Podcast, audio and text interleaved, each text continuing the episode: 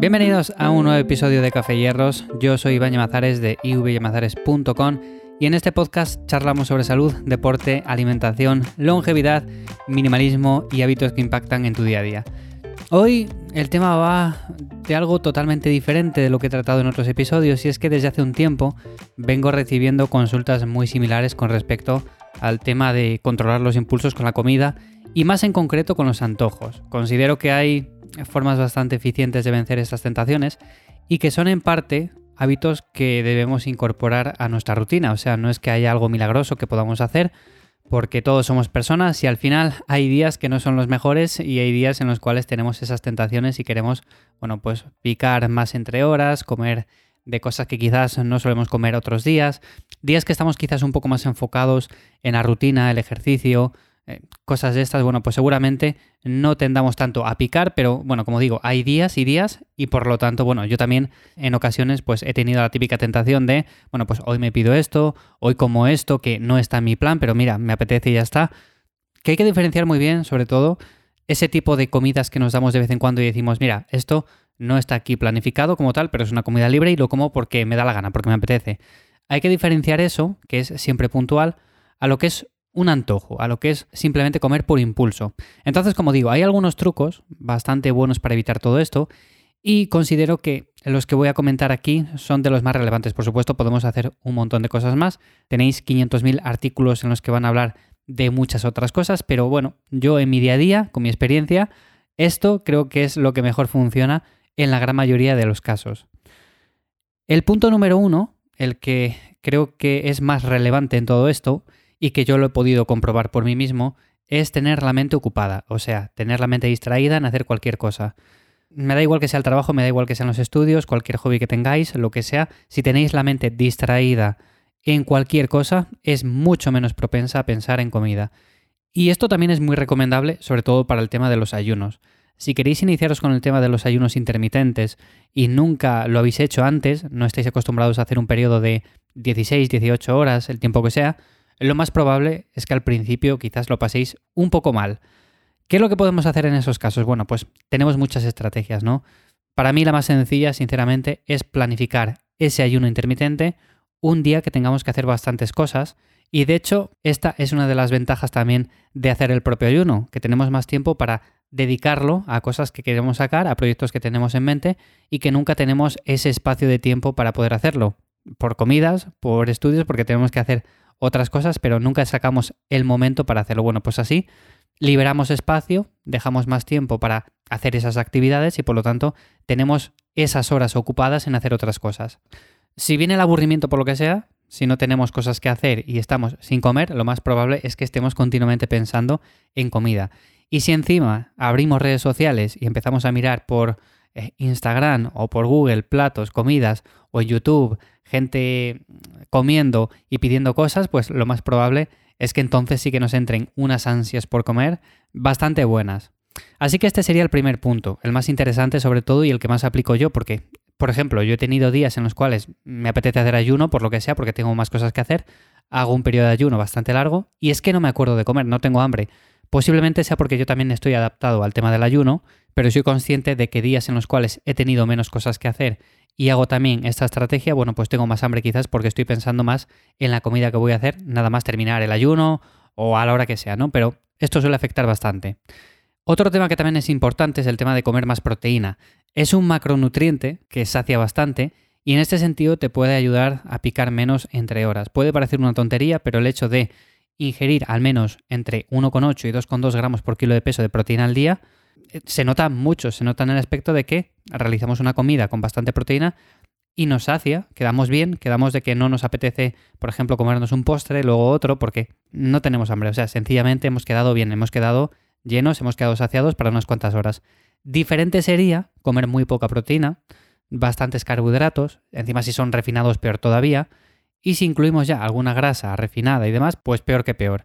Entonces, en este aspecto siempre hemos visto la típica comida que nos venden súper procesada o bollería o lo que sea, que esa comida, pues a ver, la comemos y al rato ya vamos a tener hambre. De hecho, terminamos de comerla y parece que no hemos comido nada, tenemos el estómago exactamente igual. Bueno, pues esto es importante, o sea, ingerir comida de calidad, pero suficiente proteína también. Y no hace falta que hagáis muchas comidas al día. Yo lo que hago es más o menos unas tres comidas siempre, o sea, de ahí no me salgo porque hacer más comidas me limita en el aspecto de que tengo que estar pendiente de hacer más comidas y dedicar más tiempo y demás, entonces no me gusta nada. Y con tres comidas me va bien. Divido la proteína en tres tomas y suficiente. Otra cosa importante también, añadir un puñado de verduras en cada comida. A ver, esto posiblemente también junto con el aspecto de la proteína sea lo más relevante, pero más que nada porque la verdura también sacia, sacia mucho. A ver, idealmente yo lo que hago es añadir verdura en solamente dos comidas. Como realizo tres, el desayuno no incluyo nada de verdura porque incluyo fruta y en el resto de comidas sí que incluyo verdura. Pero esto ya a elección de cada uno. Podéis incluir verdura en todas las comidas, podéis incluirlo simplemente en dos, en tres, si hacéis cuatro comidas dejáis una libre, bueno, como queráis. Yo sinceramente, aquí mi recomendación es que si te cuesta controlarte con la comida, añadas más verdura. Si te cuesta controlarte menos, pues añadas un poco menos de verdura, no hace falta que incluyas tanta.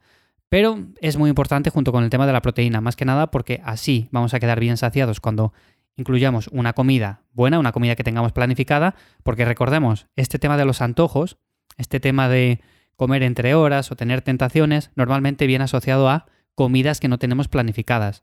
Yo, como digo, tengo planificadas tres. Suelo variar los alimentos, suelo variar todo esto, no tiene nada que ver. Podemos llevar una dieta flexible, pero planifico simplemente tres comidas en mi día a día. Y el resto, lo que venga, lo solemos llamar antojos, picoteo, o sea, la comida que ingerimos de más.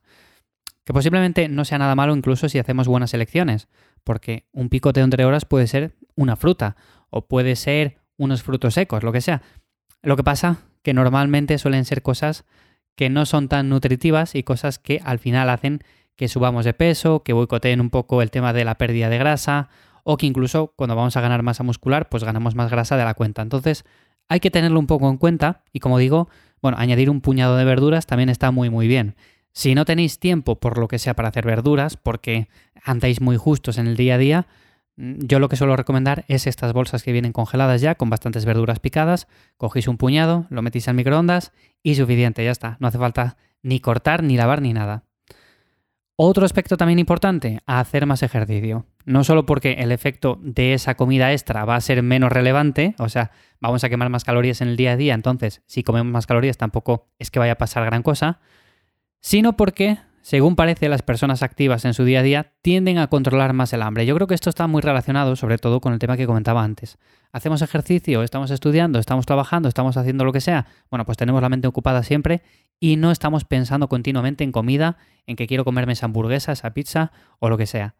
Considero que esto viene en parte por ahí y también por el efecto del ejercicio. Evidentemente, el ejercicio es muy beneficioso en muchos aspectos y en este también, en el control de los picos glucémicos, en que la comida sobre todo sea mejor absorbida. Entonces, bueno, hacer ejercicio físico, sabéis que es importante el tema de hacer ejercicio de baja intensidad, ejercicio aeróbico, pero también entrenar dos, tres, cuatro, cinco veces a la semana, un entrenamiento un poco más intenso de fuerza y con el cual, bueno, pues nos desgastemos un poco más a nivel físico.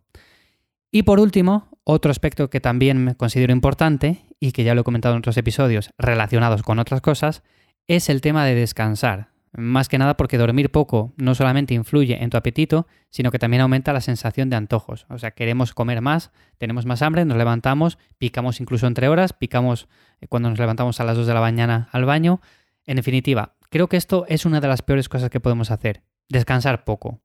Y esto va también en función de las prioridades que tengamos cada uno de nosotros, porque puede que en tu caso te guste después de cenar ver una serie en Netflix o hacer lo que sea, y prefieras hacer eso a acostarte antes y dormir 8 o 7 horas. Si, por ejemplo, dejamos ese espacio de tiempo para otro momento y nos acostamos un poco antes, no solamente nos vamos a levantar con menos hambre, sino que seguramente ese espacio de tiempo que estemos realizando esa actividad también piquemos menos entre horas, que es uno de los momentos en los cuales tendemos más a coger la bolsa, a coger eh, la hamburguesa o lo que sea. Entonces, en este caso, considero que también hay momentos en el día que son claves en los cuales tenemos que controlar todas estas cosas. También es un poco cuestión de autocontrol, pero estas cinco cosas que acabo de decir, sinceramente, para mí son las que más funcionan. Y de hecho, la primera que dije, la de tener la mente ocupada, que va muy relacionada con todas las anteriores, considero que es de las mejores. O sea, sin duda alguna, una mente que está distraída haciendo cualquier cosa, me da igual lo que sea, es mucho menos propensa al tema de los antojos y al estar continuamente pensando en querer comer, en comida y cualquier cosa de estas. Así que bueno, espero que te haya gustado el episodio. Si ha sido así, valoro mucho que lo compartas con una captura de pantalla con tus amigos. Ha sido un episodio bastante breve, simplemente quería comentar estas cosas así por encima, porque son cosas muy básicas, tampoco es que haga falta explicarlas mucho más. Muchas veces nos enrollamos con métodos eh, quizás complejos para controlar el hambre, para hacer estas cosas. Bueno, tampoco hace falta mucho. Sinceramente, llevando una buena alimentación ya es más que suficiente, así que si incluimos periodos de ayuno, si añadimos bastante fruta, bastante verdura, si descansamos bien, hacemos ejercicio, todo esto al final hace un combo perfecto y no hace falta tampoco hacer cosas extrañas ni raras para controlar los antojos. Que, a ver, vuelvo a decir, todos somos humanos, todos somos personas y en momentos puntuales puede que la tentación al final caiga, o sea, tendamos a picar eso que quizás otro día no hubiéramos comido, pero que tampoco pasa nada si es de forma puntual. Como digo, el problema viene de hacerlo de forma repetida y todos los días. Así que nada, no me enrollo más, hasta aquí el episodio de hoy. Eh, espero que te haya gustado, que te haya sido de ayuda. Y si ha sido así, valoro mucho que dejes un me gusta o las 5 estrellas en Spotify o Apple Podcast. Nada más por hoy, nos escuchamos en el siguiente. Chao.